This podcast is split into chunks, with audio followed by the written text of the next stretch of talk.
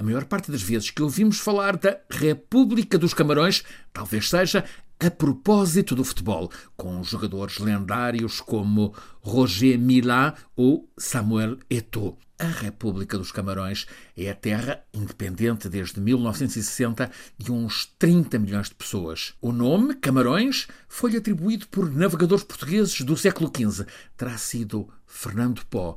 E o motivo, claro, a abundância de camarão. É um país da África Central, no litoral atlântico, Golfo do Biafra, tem por vizinhos a Nigéria, o Chad, a Guiné Equatorial, a República do Congo. É uma zona em geral de instabilidades, avança o terrorismo jihadista Boko Haram, abundam bandos armados. Mas na República dos Camarões há uma constância política. O presidente Paul Biya está a uma semana dos 90 anos de idade, é presidente há 41 anos. Biya é o mais ancião dos presidentes africanos e só é superado em tempo de mandato por Theodore Obiang, há 43 anos no mando da vizinha Guiné Equatorial. Aliás, país CPLP, após a controversa adesão na Cimeira Lusófona de 2014 em Dili.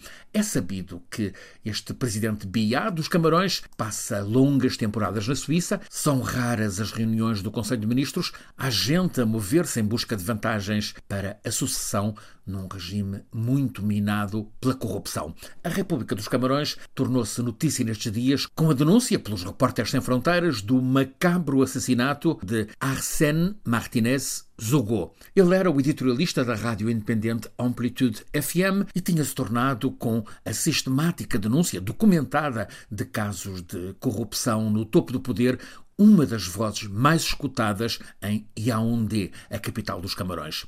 O corpo dele apareceu há uma semana morto e severamente mutilado. Instalou-se na capital dos Camarões, como relata a pesquisa dos Repórteres Sem Fronteiras, um clima de simultaneamente indignação e medo.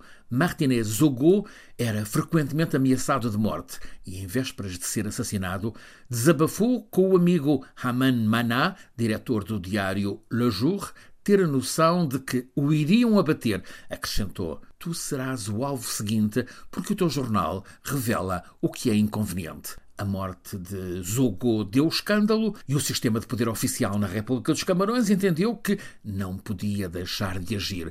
Aliás, com os repórteres sem fronteiras no terreno, também em investigação. Nesta segunda-feira, mais de uma centena de polícias acompanharam um juiz na operação de detenção de um dos mais conhecidos homens de negócios no país, Jean-Pierre Bellingat. Apanharam-no na moradia onde ele vivia, mas para o deterem a polícia passou por confronto com a dúzia de guarda-costas armados. Zogo está acusado de ser o mandante do assassinato do jornalista. Há provas sustentadas por gravações que, aliás, atestam a malvadez macabra da operação assassinato. Os Repórteres Sem Fronteiras também revelam que, ao mesmo tempo, uns 20 homens, alguns de topo, incluindo o número 1 um da DGRE, na prática, os serviços secretos do regime também foram detidos, acusados de organizadores e executantes daquele crime de Estado praticado por figuras cimeiras do regime.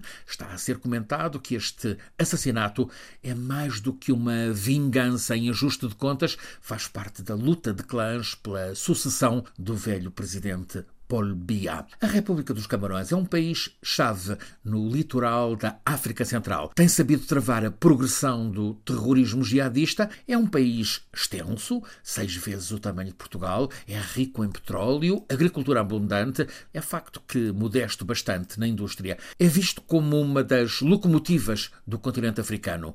Há uma semana, um grupo de 20 camaroneses na diáspora, académicos, juristas, músicos, artistas, escritores, jornalistas, assinaram uma carta aberta publicada no diário francês Le Monde. Título traduzido: Como é que as pessoas vão poder viver juntas nos camarões sem andarem a matar-se? Eles denunciam forças obscuras, nebulosas com sede de poder, que promovem um sistema anárquico de violência protegido pela impunidade. Acrescentam gente que não quer as liberdades públicas e individuais, nem o respeito pelos direitos do homem. O que querem é assaltar o país. Os subscritores desta tribuna no Le Monde exprimem a concluir um receio, o de que o país, República dos Camarões, seja mais um de África a entrar em catástrofe.